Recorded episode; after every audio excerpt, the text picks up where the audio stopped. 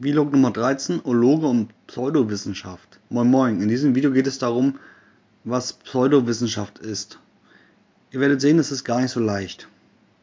Was ist Pseudowissenschaft nicht?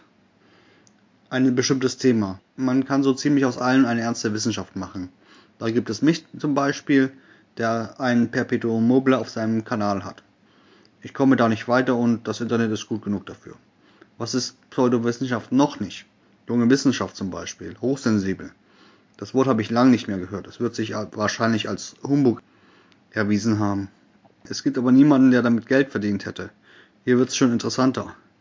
Bei angeblich Hochsensiblen wurde falsch gefragt und es klingt schon wie ein Kompliment. Wieso gibt es dafür keine eigene Gesichtscreme? Nicht, weil es etwas mit der Krankheit zu tun hatte. Was ist mit Religion? Das passt doch auch nicht zur Wissenschaft. Ich kenne da die Neurotheologie. Man sucht die Region im Hirn, die für Glaube zuständig wäre. Da gibt es schon Ergebnisse. Lieber Gronk, falls du das hier hören solltest, Religion und Wissenschaft muss sich nicht ausschließen. Ist nur ein Vorurteil. Man spricht in der Neurotheologie von Göttermodul. Die können aber offensichtlich nichts Nützliches erfinden. Denn eine Pille, die diese Region stimuliert, wird nicht erforscht wie viel Geld man dafür wohl verlangen könnte, wenn man die Leute damit heilig macht. Astrologie. Das klingt doch wie Pseudowissenschaft. Nö, ich habe schon eine Astrologin im Frühstücksfernsehen gesehen, die von selbsterfüllender Prophezeiung gesprochen hat. Und dieser Begriff ist wissenschaftlich.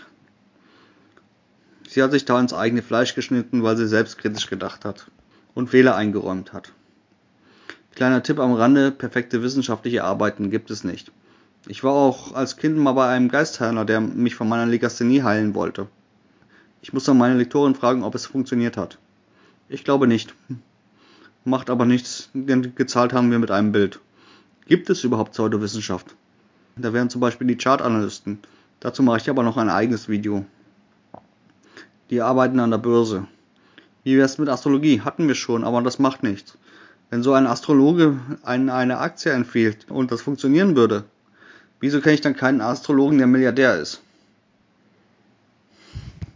Ihr seht schon, Pseudowissenschaft hat nichts, aber auch gar nichts mit dem Thema zu tun, sondern man erkennt sie am Vorher-Nachher-Bild vom Kontostand. Wenn ihr Wissenschaft betreiben wollt, könnt ihr jedes beliebige Thema wählen. Eine Reputation ist für einen Wissenschaftler nur wichtig, wenn er was verkaufen muss. Misserfolge spielen keine Rolle. Die Prüfung von wissenschaftlichen Arbeiten erfolgt nämlich blind und bei einer Prüfung weiß niemand, ob ihr jetzt Astrologe oder Professor seid. Danke fürs Zuschauen. Ihr findet mich aktuell bei Kickstarter mit der Sonnensturm. Link in der Videobeschreibung. Lasst einen Daumen da und oder kauft meine Bücher Hardy Klemm beim Evosol Verlag. Tschüss.